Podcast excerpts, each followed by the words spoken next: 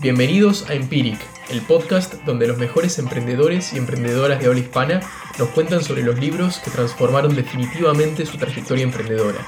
Todo esto a través de historias y experiencias reales y tangibles. En este episodio nos acompaña Ignacio Puig Moreno, fundador de Acámica, una academia de tecnología con gran crecimiento en Latinoamérica. Lo interesante de este episodio es que nos va a estar comentando sus experiencias con un libro que no es de negocios, sino que es de ficción, se llama Jitterbug Perfume de Tom Robbins. Como les decía, va a ser un episodio diferente, ya que vamos a entender cómo este libro de ficción lo marcó en su vida emprendedora y le permitió replantearse la forma de trabajar. También vamos a aprender cómo el libro le permitió tranquilizarse en momentos de gran dificultad y le permitió salir del contenido que usualmente leía para estimular su creatividad y encontrar nuevas ideas. Si te gustó este podcast, te pedimos que nos sigas por Spotify y nos des tu feedback por Instagram. A su vez, te comentamos que estamos sacando un newsletter semanal con contenido exclusivo sobre cada uno de los libros y emprendedores que pasen por Empiric. Podés encontrar más en www.empiric.club.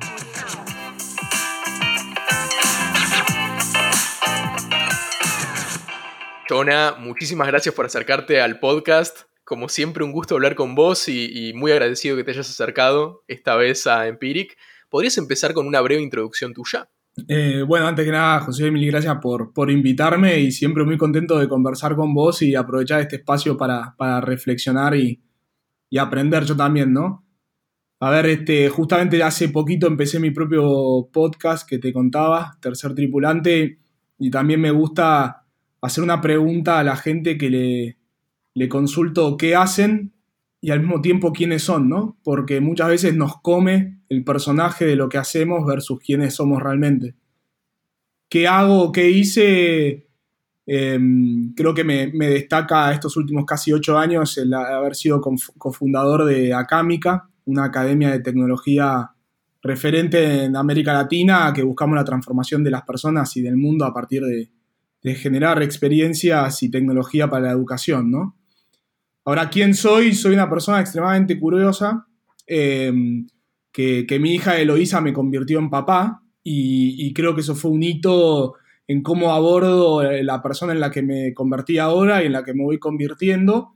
Y en esa curiosidad eh, me hace una persona que, le interesa mucho descubrir el mundo a través de, de, otras personas. Soy un convencido que el mundo está hecho por y para personas y, ahí encuentro mi propósito, encuentro un propósito en, eh, que está alineado obviamente con el que hago, que es eh, aprender yo de, las experiencias de, otras personas que hicieron un camino antes, poder compartir ese camino y poder construirlo con gente con la que cohabito temporalmente para dejar un mejor mundo para mi hija y para otra generación.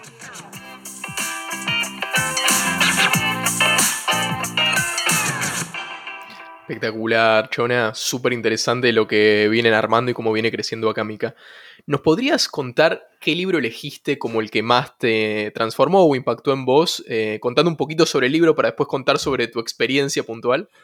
Bien, me encantó la propuesta del libro porque encima hace poco entrevisté eh, a Martín Migoya, el, CEO y founder de Globant para, para Tercer Tripulante, y él hablaba mucho que los libros, eh, en este caso, o el contenido en sí, son muy circunstanciales al momento en el que nos llegan a las manos, ¿no? O al que nos lo recomiendan. Entonces, eh, creo que Empiric le hace un buen trabajo a las personas interesadas y curiosas por, desarrollarse personalmente como emprendedores o como sí mismas, porque te exponen a, esto y cada uno después se fijará y les recomiendo que escuchen eh, los podcasts de Empiris una y dos veces y cinco veces, porque quizás lo escuchaste una vez y te resonó de una forma y al año siguiente lo volvés a escuchar y decís, ah, ahora me suena de otra manera.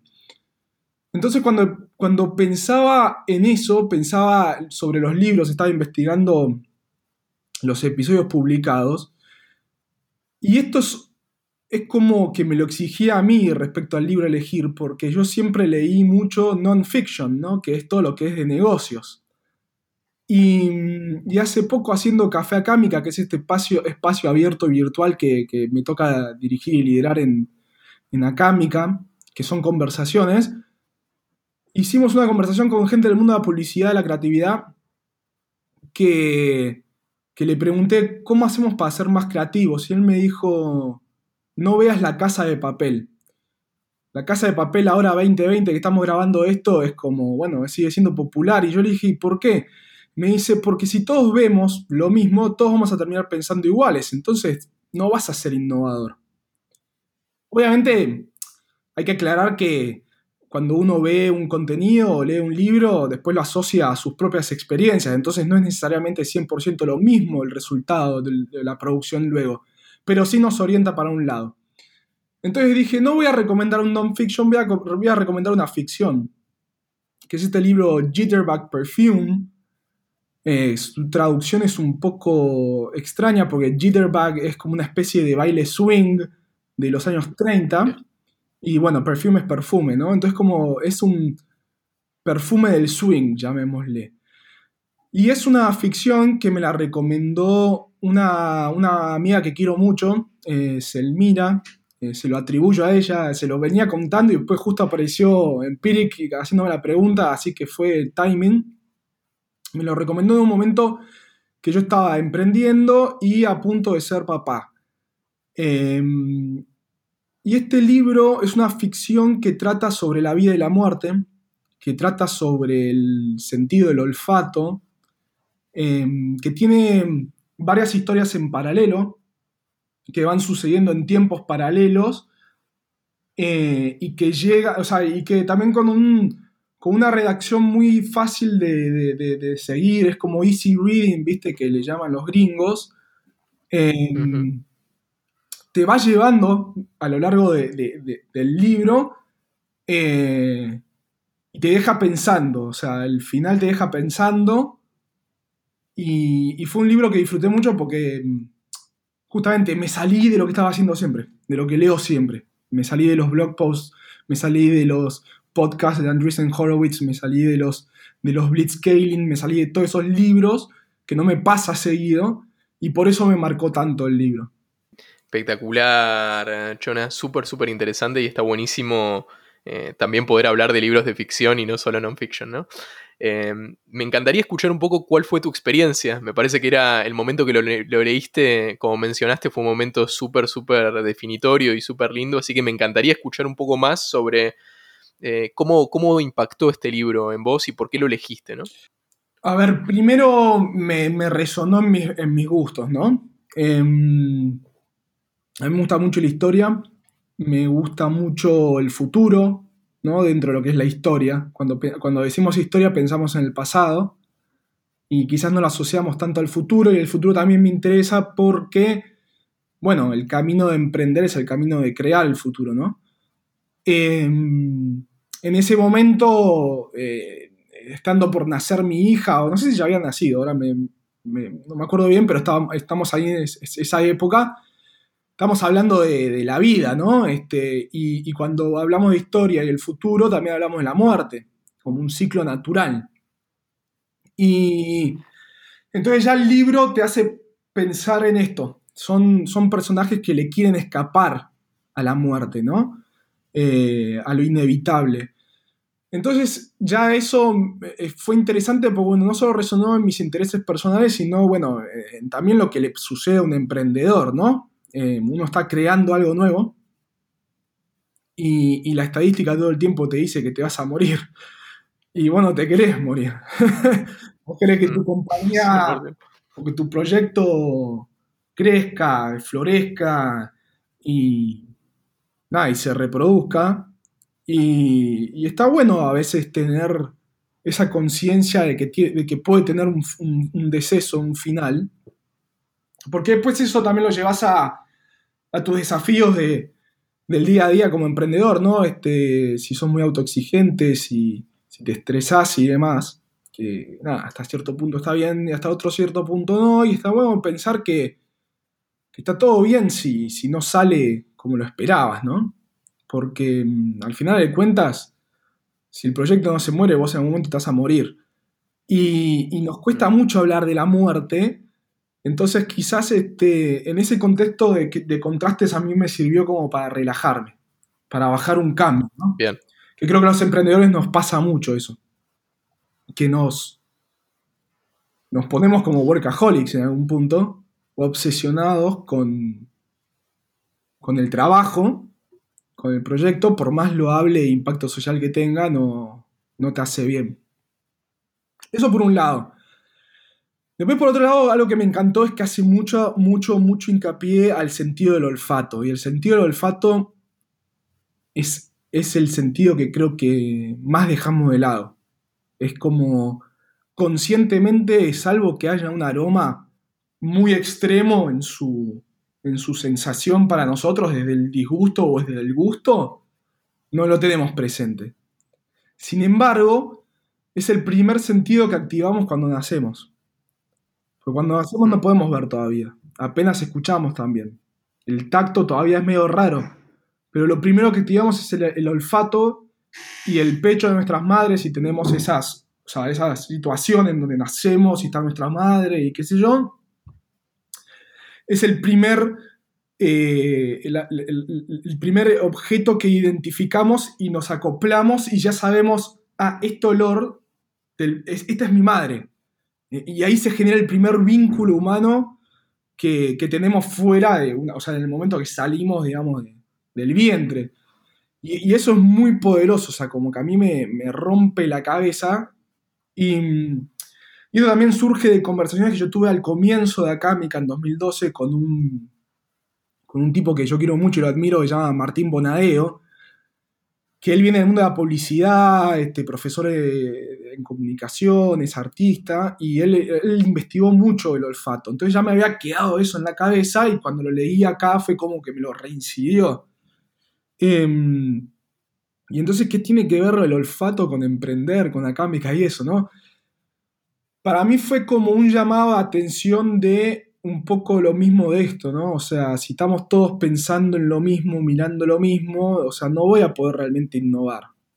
Innovar porque me parece divertido crear cosas nuevas, no solo para, nuevo, para diferenciarme o destacarme. Eh, entonces, eh, todo el tiempo vuelvo al olfato como de luego un mantra de, bueno, pará, Nacho, o sea, eh, ¿qué podrías estar mirando distinto a, a- a esta situación, a lo que está mirando el resto, a lo que estás mirando vos, ¿no? Hace poco me hicieron un juego, eh, estamos ahora con, con lente los dos, y una Sí. persona me dice, mm, ¿qué es lo, qué es lo que estás viendo en este momento? ¿no? Y estamos así, en, una grabación, en, un, eh, en una videollamada. Y yo le digo, muchas personas. Y me dice, no, en realidad lo que estás viendo es la lente de, tu, de tus gafas. Eso es lo primero que ve tu ojo.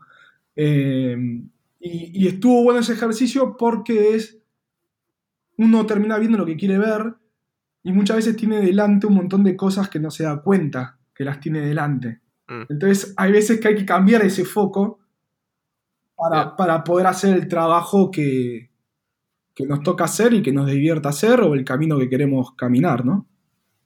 Eh, entiendo que encima el, el momento que lo leíste, como habías dicho antes, fue un momento, eh, nada, eh, de, mucho cambio en tu vida, ¿no? Porque te contaste que lo leíste cuando nació tu, tu hija, ¿no?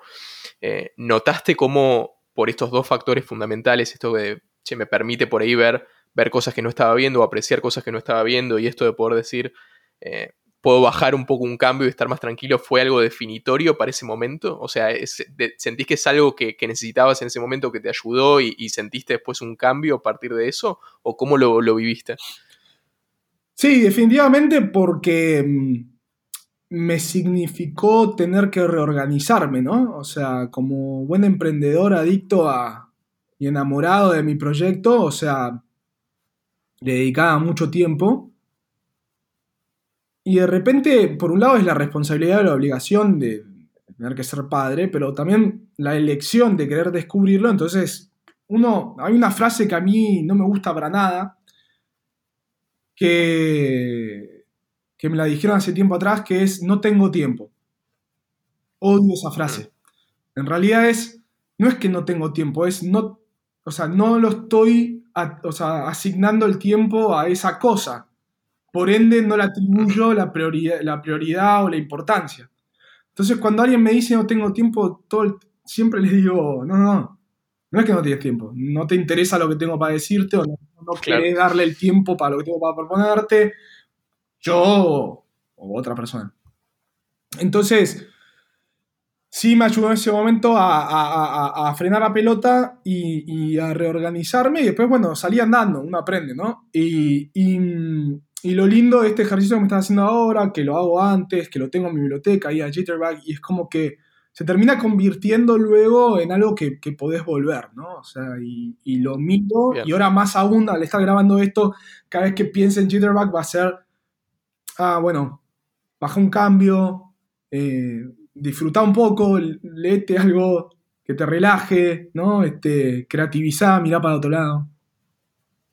Espectacular, súper, súper interesante, Chona. ¿A qué emprendedor o emprendedora y en qué estadio o en qué momento le recomendarías leer este libro? Qué buena pregunta.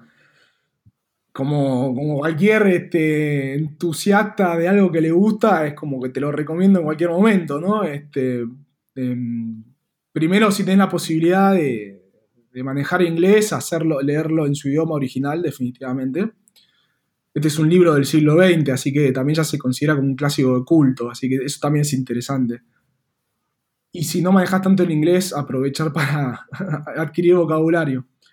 Y mm, yo creo que el momento para leerlo es si, estamos muy obsesionados o muy manija o muy a full con, el negocio o con el proyecto. Como una recomendación para justamente, está bueno frenar un poquito. Esto que estoy diciendo, uno lo lee en todos lados, lo he leído cuando comencé y demás, y cuando... Ahora tengo 35, cuando empecé con Akamica tenía 27. Eh, como que tenés otra, energía y decís, no, eso no me va a pasar a mí, pero te juro que es tan cierto que uno se termina quemando, es tan cierto que te terminas agotando y, lo peor es que si te estresás y te agotás, terminás echando la culpa al proyecto y no está bueno. Entonces, un Jitterbug Perfume está bueno para bajar un cambio, para, para, para descansar la cabeza, para no estar viendo más pantallas, sobre todo si sos un emprendedor digital. Estás todo el día viendo una pantalla. recomiendo fuertemente el libro en papel por más que tengas los libros digitales, también los consumo, o los audiolibros. Yo creo que es más para quién la pregunta también, ¿no? ¿Para qué tipo de emprendedor o emprendedora? Y yo creo que es. Yo creo que no se puede definir a alguien como emprendedor o emprendedora si no es una persona curiosa. Y el otro día también entrevistando a, a un amigo que también casualmente está en el mundo de la publicidad, Em, le digo, ¿cómo, ¿cómo practicas vos tu creatividad? Él me dice, mira, lo primero que te dicen cuando entras a cualquier formación de, publicidad es consumir todo el tipo de contenido que pueda llegar a, a vos. Sobre todo el que no te interesa. Y eso fue como, wow, radical. ¿Por qué eso? Y me dice, y porque no sabes de dónde vas a elegir una nueva idea, no sabes qué tipo de proyecto te va a tocar estar trabajando. Y él me dice, es él, él, es hombre, se, se, percibe como hombre, ¿no? Y me dice, si tengo que estar de repente trabajando para una marca de, no sé, higiene femenina, y nada, tengo que trabajar para eso y tengo que algo de entender, ¿viste? Y saber tener la capacidad después de empatizar y entender. Entonces yo creo que es para personas curiosas, que se anima a, a que venga un loco como yo, que también escuchó a, otra persona y te recomiendo un libro. A mí me encanta cuando me recomiendan un libro, así mano a mano, che, te recomiendo este libro. Así que vos, si estás escuchando esto ahora, Nacho, te está recomendando este libro. A mí cuando me hacen eso es, uy, tengo que tomar nota y, me lo compro. Y de última, que, que esté ahí en mi biblioteca durante años y en algún otro momento lo voy a agarrar. Y escribir el libro, ¿no? Cuando lo compres, ponerle la fecha, decir, ponerle quién te lo recomendó, de dónde te surgió. Y eso es lo lindo de los libros de papel, bueno, quizás también se puede con el digital, es como el libro también se termina convirtiendo en parte tuya por lo que vos le agregás a ese libro, no solo por lo que consumís, sino por lo que vos generás a partir de eso. 100% de acuerdo, Chona. La verdad que un lujo haberte tenido acá. Te súper agradezco por haberte sumado a Empiric y nos vemos en el próximo episodio. Gracias, querido. Gracias por haber escuchado este podcast. Esperamos que la experiencia compartida te haya resultado relevante para tu vida emprendedora y que te haya inspirado a seguir leyendo y aplicando ese conocimiento. Te esperamos la semana que viene con otro episodio de Empiric, el podcast donde los mejores emprendedores y emprendedoras de habla hispana nos cuentan historias de los libros que los transformaron.